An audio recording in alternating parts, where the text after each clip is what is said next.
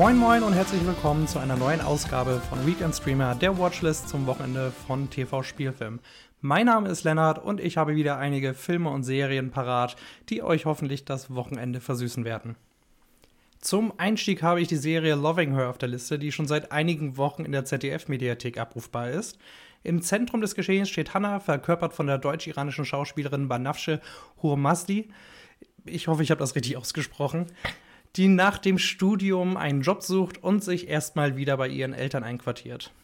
Doch dann trifft sie zufällig auf ihre Ex-Freundin und im weiteren Verlauf rekapituliert sie ihre früheren Beziehungen. Die sechs Episoden haben eine Laufzeit von 10 bis 13 Minuten, wodurch die Serie äußerst kurzweilig ist.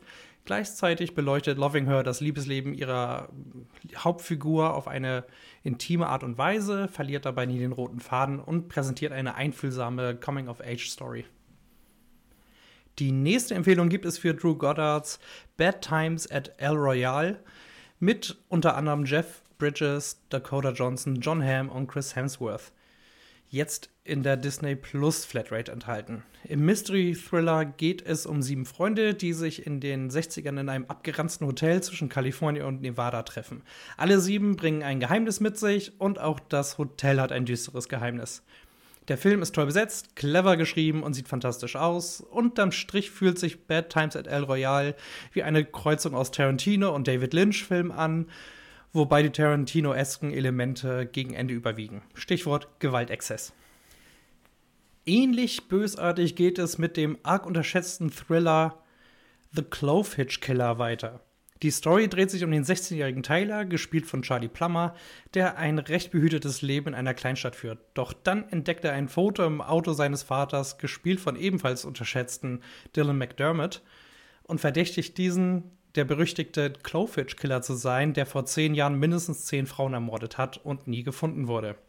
Ein überdurchschnittlich guter Thriller mit einer bedrückenden Atmosphäre und allerlei Gänsehautmomenten Join Plus bietet den Film in der Flatrate an. The Clowfish Killer ist zudem noch für kurze Zeit im Amazon-Channel Kabel 1 Classics zu finden. Wo ich schon Amazon ins Spiel bringe, gehe ich direkt mal zu Prime Video über und schlage The Danish Girl von Tom Hooper, der nur wenige Jahre später die verstörendste Musical-Verfilmung aller Zeiten inszenieren sollte, ich meine Cats, für die Wochenendunterhaltung vor. Das Biopic über die dänische Künstlerin und Transgender-Pionierin Lily Elbe ist unheimlich gefühlvoll und bleibt dabei frei von jedweder Spur von Kitsch. Die Hauptgründe dafür sind Eddie Redmayne als Lily Elbe bzw. Einer Wegener und Alicia Vikander als Gemahlin Gerda, die für ihre Rolle in 2016 einen Oscar als beste Nebendarstellerin erhalten hat. Unbedingt empfehlenswert. Nach all den Filmen gehe ich mal in Serie und freue mich über alle sechs Staffeln Downton Abbey auf Netflix. Wer die Serie über die britische Aristokratenfamilie Crawley und ihre Bediensteten, die im frühen 20. Jahrhundert mit dem schleichenden gesellschaftlichen Wandel zurechtkommen müssen, noch nicht gesehen hat, solle das tunlichst nachholen. Große Gefühle und ganz viel Herz vermischt mit überragenden Kulissen und Kostümen, 1A-Schauspiel und brutalen One-Linern von der ewigen Dame Maggie Smith. Und mein liebster Schauspieler Dan Stevens ist auch noch dabei. Grandios. Ebenfalls ein ganz starkes Stück ist die Netflix-Serie Dairy Girls von Lisa McGee, die bei vielen wahrscheinlich noch unter dem Radar laufen dürfte. Trotz des Settings, die Serie spielt nämlich zu Zeiten des brutalen Nordirland-Konflikts zwischen Protestanten und Katholiken in den 90ern, wird hier eine bisweilen sauwitzige Coming-of-Age-Geschichte über eine Gruppe Jugendliche auf einer Mädchenschule mit überdrehten Situationen und einer Menge trockenem Humor erzählt. Bislang gibt es zwei Staffeln, eine dritte wurde bereits angekündigt. Ein kleiner Tipp, auch wenn man des Englischen mächtig ist, empfiehlt es sich für OV-Fetischisten wie mich, die Untertitel anzustellen, denn Derry Girls ist betont nordirisch. Der nächste Titel ist wieder ein Film, und zwar Vergiftete Wahrheit mit Mark Ruffalo in der Hauptrolle. Ohne zu viel zu verraten, nach der Sichtung hat man ein völlig anderes Verhältnis zu bestimmten Küchenutensilien und wird die Abkürzung PFOA nicht so schnell vergessen.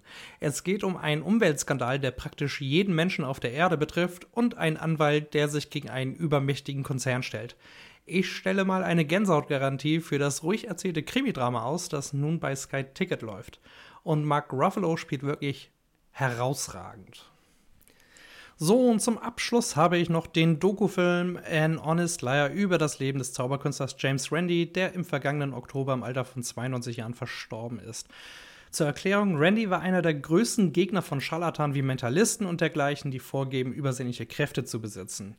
Die Doku geht unter anderem auf Randys Beweggründe dafür ein, seinen jahrelangen Zwist mit Löffelverbieger Uri Geller und sein Privatleben.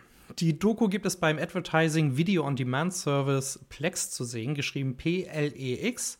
Der Dienst ist kostenlos, setzt eine Registrierung voraus, zeigt die angebotenen Filme und Serien mit einigen Werbeunterbrechungen.